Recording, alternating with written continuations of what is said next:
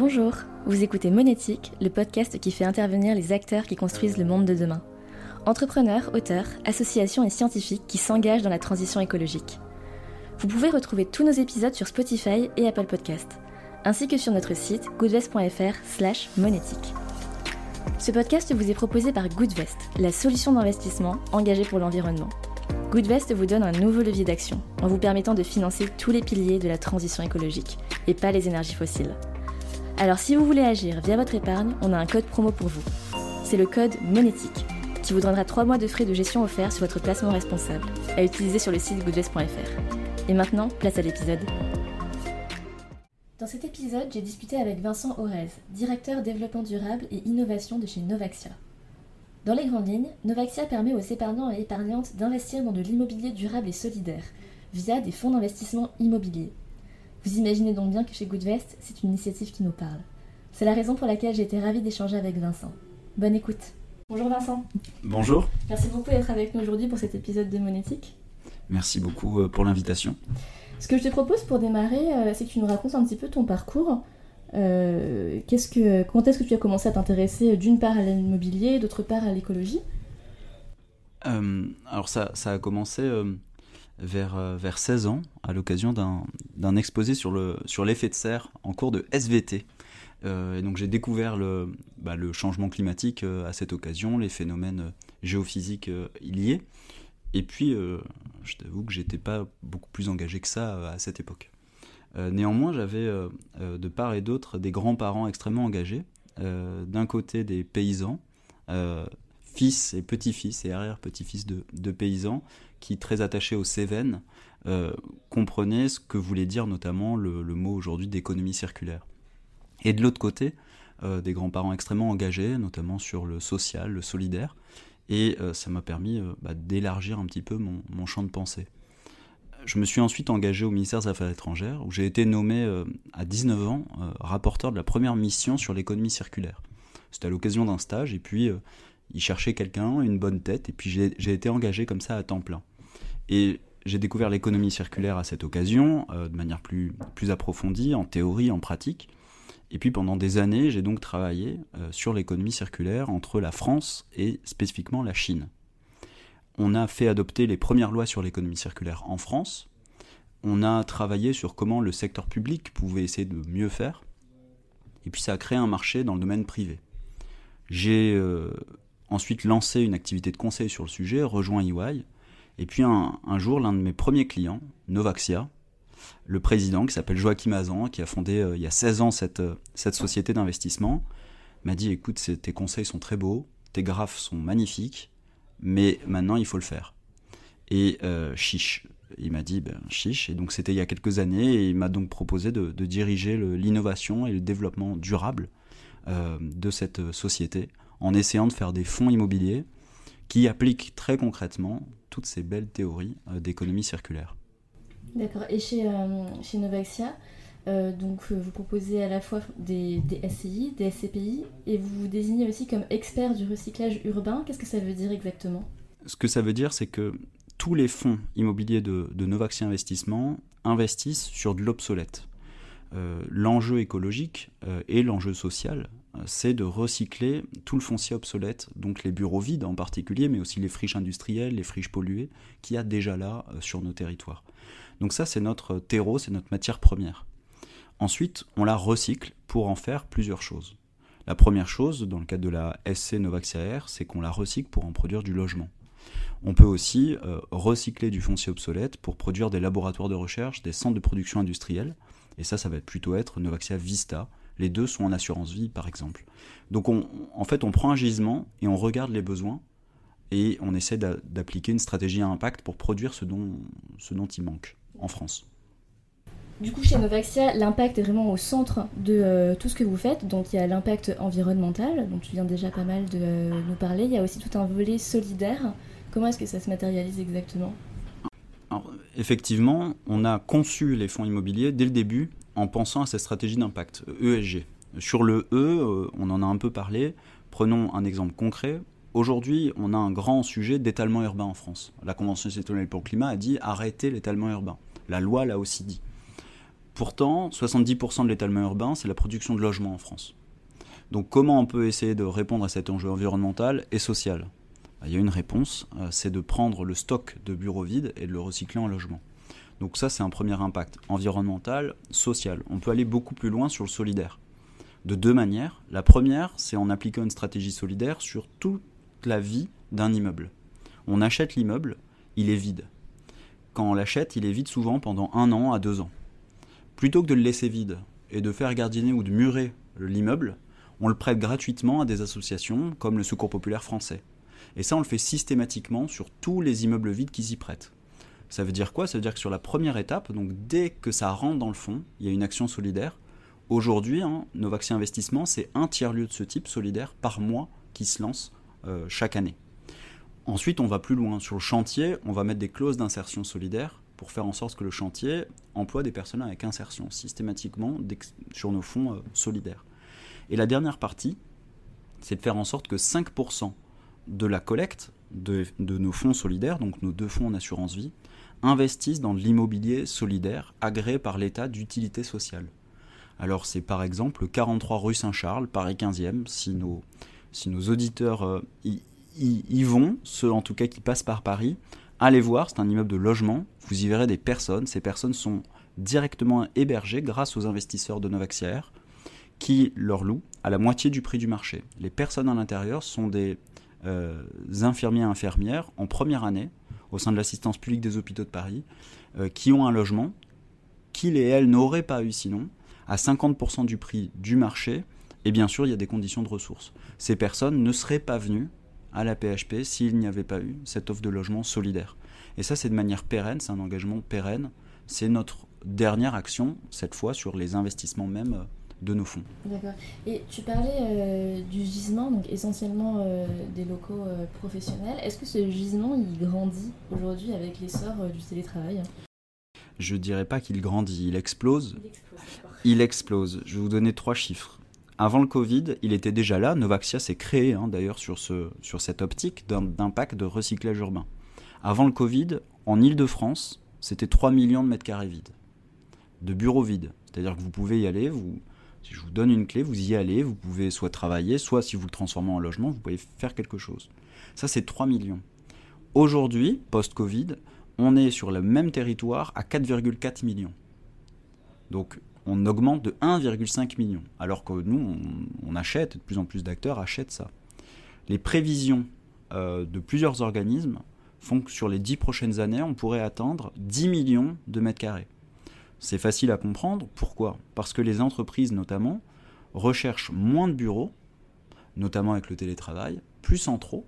Donc ils vont se rapprocher du cœur de Paris, notamment sur, sur la région Île-de-France, mais ils vont délaisser plusieurs bureaux en périphérie. Alors il y a tout un tas de territoires où le bureau fait totalement sens, mais sur d'autres, ça fait un petit peu moins sens, euh, notamment avec le, télétravail, mais aussi les exigences environnementales qui sont de plus en plus fortes des entreprises et qui recherchent des bureaux neufs donc tous les bureaux qui étaient déjà vides hier, bah, ils vont sans doute rester vides euh, demain si on n'en fait pas autre chose que du bureau. Tu parles d'exigence environnementale et du coup du fait que euh, ce qui est plutôt recherché ce sont des biens neufs, j'imagine parce que c'est mieux isolé que euh, tout ce qui est ancien, en particulier haussmannien, etc. Mais au final, la, construction et du coup tout ce qui est bâtiment neuf, c'est aussi très émetteur. Il y a les matériaux, c'est très énergivore, etc. En définitive, euh, qu'est-ce, qui est le plus, euh, qu'est-ce qui est le moins émetteur en carbone, qu'est-ce qui est le plus vertueux? Alors, c'est vrai que toute activité économique émet des émissions de gaz à effet de serre. Euh, maintenant, on a fait l'étude en analyse de cycle de vie avec des organismes indépendants pour regarder nos propres projets et les comparer par rapport à, d'autres types de projets. D'abord sur un immeuble où on réemploie la structure existante. Ce qui nous arrive, on fait systématiquement l'étude à chaque fois qu'on achète, qu'on investit un immeuble lorsqu'on peut garder l'existant et qu'on le recycle en logement, c'est-à-dire qu'on réemploie le bâtiment, c'est moins 40% d'émissions de gaz à effet de serre sur 50 ans. Puisque la phase de conception, c'est 75% des émissions de gaz à effet de serre d'un bâtiment. Donc, si jamais on peut garder l'existant, c'est génial du point de vue euh, émissions de gaz à effet de serre, et donc moins 40% par rapport à un immeuble de logement en périphérie qu'on construirait à neuf.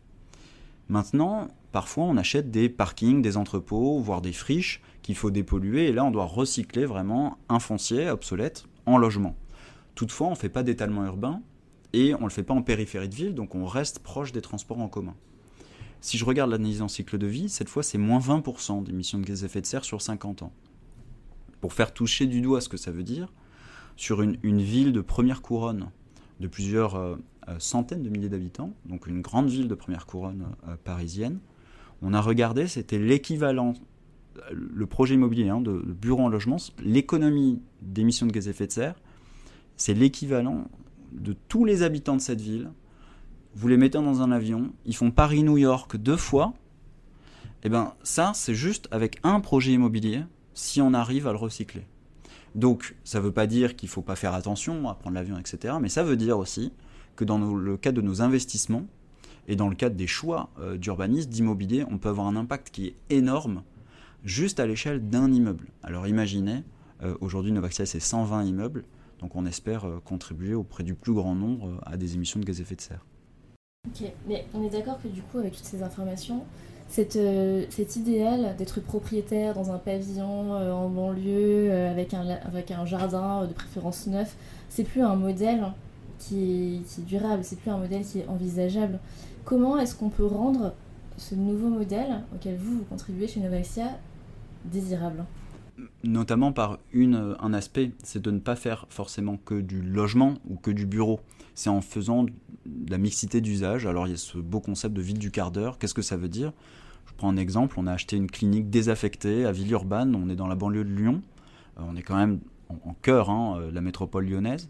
Villeurbanne, la clinique du Tonkin, va être recyclée. Une partie d'ailleurs de l'existence euh, des bâtiments va être gardée. On fait du logement pour tous. Il y a du logement intermédiaire, il y a du logement au prix du marché, il y a du logement social. Mais il y a aussi une médiathèque qui va ouvrir. Il y a aussi un coworking solidaire qui va ouvrir. Tout ça dans un, dans un complexe où autrefois c'était vide. Euh, ça, c'est une première, euh, premier élément de réponse. Deuxième élément de réponse, c'est en remettant de la biodiversité, de la nature en ville. Et comment on fait? Euh, eh bien nous, quand on achète donc du foncier, il est toujours artificialisé, il est toujours bétonné. En moyenne, c'est 7% de nos immeubles euh, qui ont 7% des parcelles qui ont de la nature. Euh, à la sortie, c'est 22% de la parcelle où il y a de la nature. Autrement dit, nos fonds immobiliers produisent de la pleine terre de manière nette et sans compensation. On ne fait pas de compensation. Donc ça veut dire quoi? Ça veut dire qu'on achète une, euh, une, parcelle et on débétonne, on enlève du béton, on remet de la pleine terre, minimum 6 mètres de pleine terre. On n'est pas sur les bacs à fleurs, même si c'est très joli, on est pour. Mais là, on est sur 6 mètres de pleine terre euh, qu'on met sur les parcelles. Et à la sortie, en moyenne, c'est 22%. Je pense que s'il y, a des villes avec plus d'usage, plus de nature, euh, ça aidera en tout cas à l'acceptabilité sociale. et par ailleurs, rappelons, au-delà du, du côté désirable de cette ville, que si on continue l'étalement urbain, on ne pourra plus produire euh, euh, beaucoup de choses en termes d'agriculture, on aura de moins en moins euh, de parcs et de forêts si on continue l'étalement urbain. Et donc il faut le stopper. Et il y a plein de, plein de gisements, notamment ces bureaux vides. regardons tous ces bureaux vides qu'on traverse dans toutes les grandes métropoles. Mmh. Tu parles de la pleine terre. Ces, images qu'on voit de villes entièrement avec, couvertes de murs en fait végétalisés, c'est un fantasme Ou ça existera un jour? Est-ce que ça, je serais malheureusement, je suis pas devin, mais ce qui est sûr, c'est qu'il y a un étonnement quand même. Euh, si je regarde dans d'autres pays, en France, c'est un peu plus limité ce type de discours, mais comment peut-on appeler certaines villes vertes? Je citerai pas les noms, mais dans certains pays, on voit des green cities sans un arbre. Est-ce qu'on peut parler d'une ville verte et d'une ville durable quand il n'y a pas d'arbre?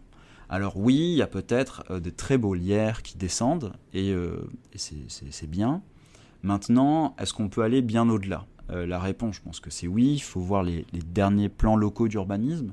Le plan local d'urbanisme de Paris, d'ailleurs, est assez intéressant. Il s'appelle plan local d'urbanisme bioclimatique, parce qu'il veut adapter la ville au changement climatique. Et il veut notamment remettre de la nature en ville pour la désirabilité de cette ville, mais aussi pour l'adapter, puisqu'on sait bien que la nature permet de réduire les îlots de chaleur et donc de faire en sorte qu'il fera moins chaud l'été dans ces villes.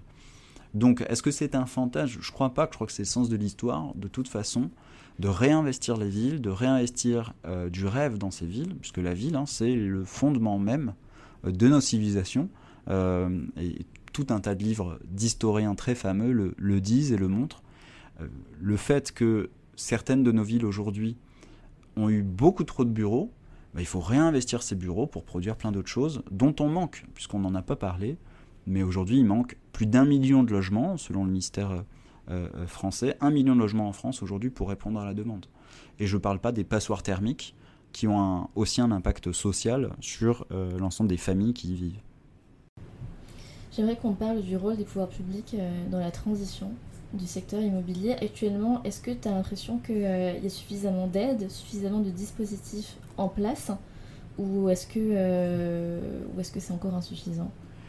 Il y a déjà beaucoup de dispositifs qui existent. Euh, chez, chez, Novaxia, on a, on a coutume de dire qu'aujourd'hui, notre modèle, il vise bien euh, la rentabilité. Alors, rien n'est garanti, hein, comme, euh, comme il faut le dire, et ce qui est vrai, rien n'est garanti. Néanmoins, si je regarde l'année dernière en tout cas, sans que ça présage des performances futures, on a tenu nos objectifs de performance et on les maintient cette année. Pourtant, on ne demande pas de niche fiscale supplémentaire ou de subvention sont des modèles qui sont économiquement rentables. Euh, tant que euh, les conditions le permettent bien sûr, et aujourd'hui, selon nous, ça, ça peut le permettre. Donc les pouvoirs publics, que peuvent-ils faire? Selon nous, à date, ils peuvent faire principalement une chose, c'est sensibiliser. Sensibiliser les épargnants pour leur dire, euh, vous recyclez, c'était une première étape, vous prenez moins l'avion, c'est une deuxième étape, vous mangez bio circuit court, c'est une troisième, mais vous pensez avoir fait beaucoup, vous n'avez rien fait, Aujourd'hui, le changement climatique, les enjeux sociaux, les enjeux solidaires, c'est l'épargne qui va y répondre. Aujourd'hui, on produit des dizaines de milliers de logements avec ces fonds immobiliers. Il y a cinq ans, en assurance vie, il était impossible de produire du logement en France. Pourtant, les Français adorent l'immobilier. Eh bien, vous ne pouviez pas, vous adoriez l'immobilier, vous adoriez l'assurance vie, vous ne pouviez pas mettre un euro pour produire du logement. Aujourd'hui, on a développé ce fonds que j'ai cité euh, pour en produire. C'est possible et de plus en plus euh, d'épargnants nous, nous font confiance via nos partenaires et ça produit des dizaines de milliers de logements. Donc, réponse en sensibilisation des pouvoirs publics pour montrer que sans dépenser de l'argent public supplémentaire par rapport à tout ce qui est fait, on peut vraiment mobiliser l'épargne privée pour agir euh, sur de l'impact, sur la création de valeur financière mais aussi extra-financière. Tu parles du fait que les Français adorent l'immobilier est-ce qu'en 2023, au moment où on fait cette interview, où on est au mois de juin 2023, euh, est-ce qu'ils adorent toujours? Alors, ils adorent toujours. Je crois que ce serait faux de dire que le secteur immobilier traverse un paradis euh, extraordinaire. Néanmoins, il faut regarder, en fait, c'est souvent le débat, c'est quoi l'immobilier? L'immobilier, est-ce qu'on parle de l'immobilier de logement, de bureaux, de logistique, d'hôtels? C'est sûr que le secteur de l'hôtellerie durant le Covid, l'immobilier allait très mal si je regarde que l'hôtellerie. Maintenant, si je regarde euh, aujourd'hui l'immobilier résidentiel, la production de logements, il y a une pénurie, qui est, une pénurie qui est extrêmement forte. Et avec notre stock qui est les bureaux vides, qui sont en train d'exploser, nous, l'équation économique, hein, qui est simple, on achète du bureau vide des côtés, on, produit du logement qui manque, l'équation économique, elle, elle se maintient. L'immobilier de bureau, là aussi, on pourrait dire ça va mal. Néanmoins, attention de dire ça. Pourquoi? Parce que l'immobilier de bureau en cœur de ville, il y a une, demande et qui est encore plus résiliente qu'avant. L'immobilier en périphérie, dans certains territoires, effectivement, traverse des doutes existentiels. Donc ça dépend. Euh, sur nous, nos, nos thématiques d'investissement, si on regarde même les études européennes, on, achète notre gisement, ce qui, est le moins désirable aujourd'hui pour les propriétaires, hein, euh, c'est notamment donc les entrepôts pollués, les friches et les bureaux vides, et on le transforme dans ce qui manque le plus sur les territoires, euh, sur nos territoires d'investissement. Donc c'est les pays de l'OCDE, principalement la France et les pays limitrophes, le logement et, tout ce qui concerne les sciences de la vie, l'innovation. Il suffit de voir le plan France Relance, les plans de relance européens pour bien voir qu'on est sur un mouvement massif de réindustrialisation, de reproduction de vaccins sur nos territoires et de médicaments. Donc ça, en termes de demande immobilière, elle est bien là et on, estime, nous, à plusieurs milliards encore d'euros d'investissement possible euh, avant d'épuiser potentiellement une demande sur ces sujets-là. Donc euh, pour répondre à la question euh, investir dans l'immobilier en 2023 est-il une bonne idée? Oui ou non? La réponse serait plutôt ça dépend. je dirais ça dépend. Peut-être un, principe et un critère, selon moi, c'est pendant, pendant un siècle, euh, si je regarde les chiffres, hein, on a fait beaucoup ce qu'on appelle du capitalisme de rente. Ça voulait dire quoi? Ça voulait dire qu'on investit dans, des fonds immobiliers qui faisaient plein de belles choses, qui ont ouvert plein d'horizons, mais qui achetaient des bureaux loués. Bon, aujourd'hui, on a des épargnants qui sont plus investis, plus, euh, plus en recherche d'impact, et on voit que ces fonds immobiliers peuvent produire quelque chose. Donc, tous les fonds qui vont essayer d'aller créer de la valeur en répondant à une demande, euh, je pense que ils, vont mieux s'en sortir, bien sûr, que ceux qui se reposaient sur des acquis déjà existants. Euh, voilà, donc ça dépend effectivement, mais s'il y a un principe, c'est recherchons l'impact, parce que derrière, c'est aussi une recherche de, de modèles économiques euh, rentables. Je suis tout à fait d'accord, et chez Boudvest, euh, on a une philosophie d'investissement qui est très proche de celle-ci. J'ai vu que Novaxia était une société à mission, voire la première du secteur immobilier. Alors je ne sais plus en quelle année ça a eu lieu. Ça vous engage à quoi exactement? Qu'est-ce que ça change dans votre modèle? Effectivement, dès qu'on a pu devenir société à mission avec l'adoption de la loi Pacte, euh, on était dans les starting blocks puisque ça faisait des années euh, qu'on travaillait pour devenir déjà en fait entreprise à mission, même si ça ne s'appelait pas comme ça. Pour donner un exemple, avant même le statut, et donc ça reste le cas pour vous répondre sur le statut, euh, l'ensemble 100% de tous les salariés de Novaxia, de la direction jusqu'au stagiaire qui vient d'arriver, tout le monde a une partie de sa prime, sa prime variable collective, un tiers de la prime variable collective de tous les collaborateurs est directement lié à notre stratégie d'impact, volontaire. C'est-à-dire que ce n'est pas sur les engagements euh, réglementaires. Donc, par exemple, c'est le nombre d'occupations temporaires, donc la mise à disposition de bâtiments vides auprès d'associations. C'est un objectif, on a un objectif chiffré, et ça, c'est 100% des salariés qui doivent le faire. Le zéro étalement urbain, pareil, etc. etc. Donc ça, c'est une première chose. Le fait qu'on soit devenu société à mission, non seulement on le faisait, mais maintenant on est obligé de le faire, et on s'est auto-discipliné en disant qu'on allait le faire, et on est donc audité par un organisme tiers indépendant. En, l'état, c'est le cabinet de Saint-Front, qui est aussi l'auditeur de la Maïf, par exemple, euh, pour sa société à mission sa qualité de société à mission, et qui vient, euh, pour le dernier audit, qui est venu pendant une semaine. Ils peuvent nous demander absolument tous les documents euh, de la société et vérifier que nos engagements et que notre mission est bien atteinte. Alors c'est quoi notre mission? Notre mission, c'est de développer l'investissement dans le recyclage urbain au bénéfice du plus grand nombre. Donc on ne peut pas faire autre chose que du recyclage urbain. On développe bien l'investissement et ça doit être au bénéfice du plus grand nombre, euh, de la personne qui a de la distribution alimentaire et qui en bénéficie euh, sur nos sites, jusqu'au médecin qui pourra euh, accéder à un centre de recherche sur nos territoires dont il manquait. Donc, et tout ça, bien sûr, il y a tout un tas d'indicateurs opérationnels très précis et qui sont publiés dans un rapport de mission qui est validé par un comité de mission et qui est disponible sur notre site internet et d'expérience, effectivement, être société à mission, ce ne sont pas des paroles euh, en l'air, c'est effectivement contraignant, il y a de véritables contrôles.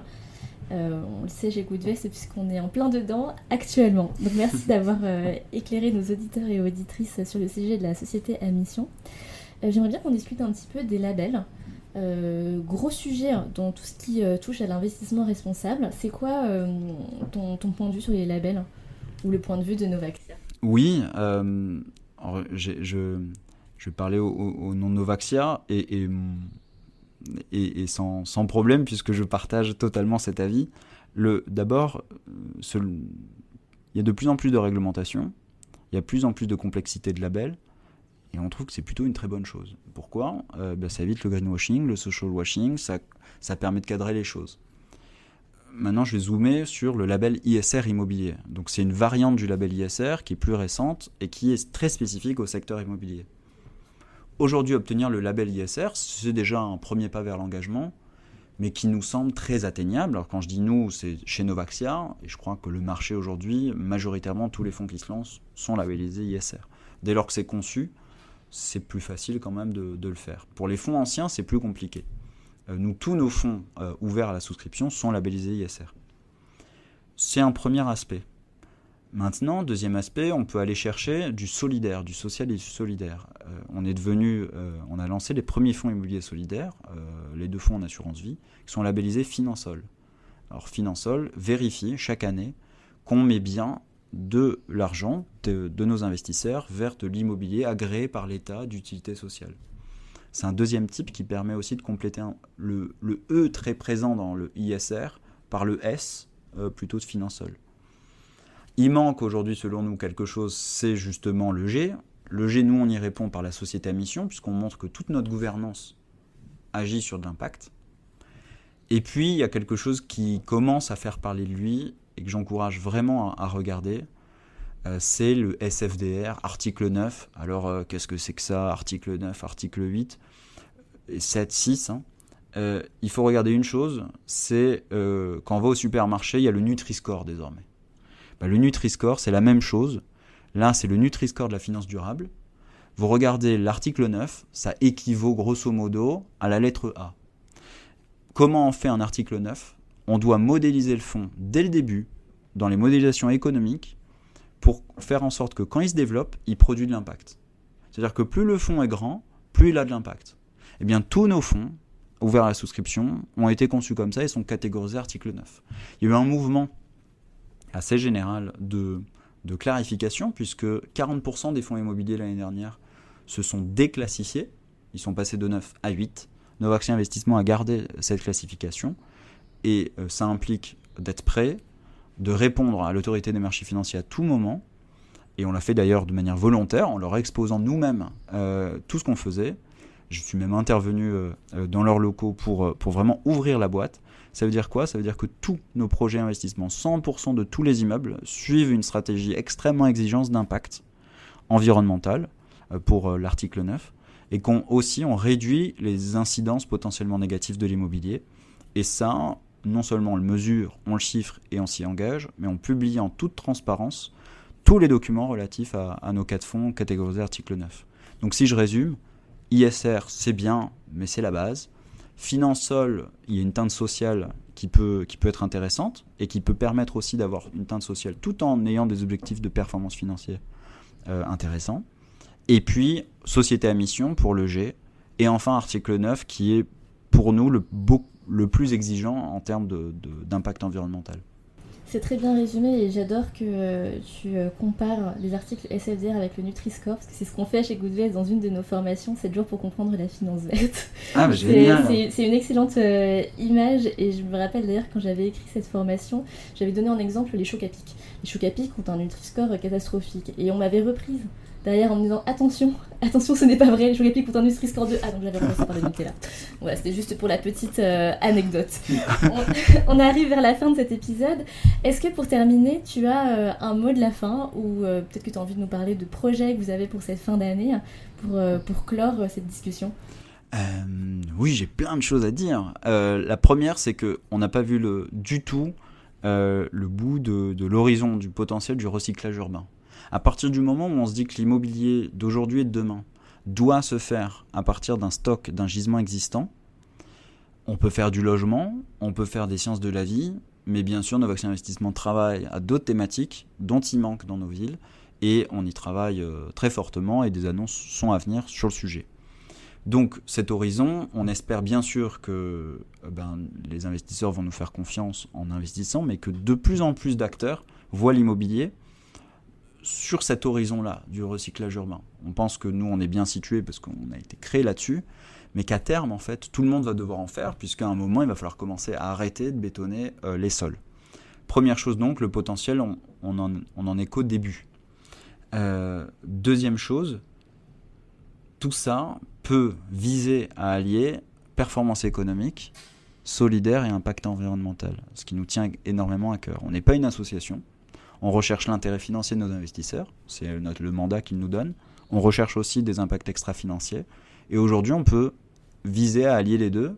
Si je regarde l'année dernière, en tout cas sur, les quatre fonds cités, eh bien, on maintient bien euh, ces, deux aspects-là. Et ce qui, il y a 20 ans, était peut-être plus compliqué à voir, euh, je veux faire du solidaire, ah, je veux épargner pour mon assurance vie. Aujourd'hui, c'est de moins en moins en contradiction, et notre conviction, c'est même de plus en plus aligné. C'est-à-dire que quelque chose qui va rechercher de la rentabilité sur le long terme sans rechercher d'impact social et environnemental, on pense qu'il se tire une balle dans le pied à, long terme. Donc non seulement c'est possible, mais c'est euh, un message peut-être euh, d'espoir, c'est que c'est l'alignement d'intérêts aujourd'hui des banques, des élus, des riverains, de tous, et des investisseurs bien sûr, d'avoir cette, euh, cette combinaison des, deux, éléments qui sont, qui sont recherchés. Peut-être un dernier aspect enfin, j'ai parlé d'immobilier pérenne euh, qu'on louait par exemple à 50% du prix du marché sur le résidentiel.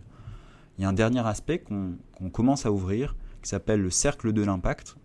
Et ce qu'on fait sur le logement solidaire, on va le faire sur de l'immobilier tertiaire, sur du bureau tertiaire à la moitié du prix du marché, toujours dans le cadre de cette poche solidaire, en créant le plus vaste réseau de cités de l'impact en France. Qu'est-ce que ça veut dire? Ça veut dire que dès cette année, en Ile-de-France, nous sommes en train d'acheter avec les 5% des fonds solidaires des immeubles qu'auraient pu avoir des grands sièges sociaux de très belles entreprises françaises du 440, mais cette fois, ça va être pour des acteurs solidaires, innovants à impact, qui vont avoir le droit, grâce à nos investisseurs, à ces conditions-là, qui vont pouvoir innover et s'étendre, tout ça en ayant des niveaux de loyer qui leur permettent de venir, donc en réduisant leurs charges. Et donc on va créer l'équivalent de stations S un peu partout sur le territoire, dès cette année en Ile-de-France, l'année prochaine sur d'autres régions. Et j'invite tout épargnant, tout investisseur, tout citoyen intéressé par nous contacter, parce qu'aujourd'hui, on a plusieurs milliers de mètres carrés de gratuits à jusqu'à 50% du, du, prix du marché pour faire ces immenses incubateurs de l'impact et de l'innovation qui permettront à chacun de voir qu'il y a un potentiel qui est immense sur nos territoires pour se développer et pour, quand c'est que 5%, tout de même changer un petit peu le monde. En tout cas, on a hâte de voir euh, ces réalisations. Merci également d'avoir rappelé que investir responsable n'est pas forcément euh, punitif, bien au contraire. Merci beaucoup Vincent d'avoir été avec nous pour cet épisode. Merci beaucoup et vive Goodvest. Merci beaucoup. À bientôt. Merci d'avoir été avec nous pour cet épisode de Monétique. Vous pouvez retrouver tous nos anciens épisodes sur Spotify et Apple Podcast, ainsi que sur notre site goodvest.fr slash monétique. Si l'épisode vous a plu, n'hésitez pas à le noter 5 étoiles. Bonne journée à toutes et à tous.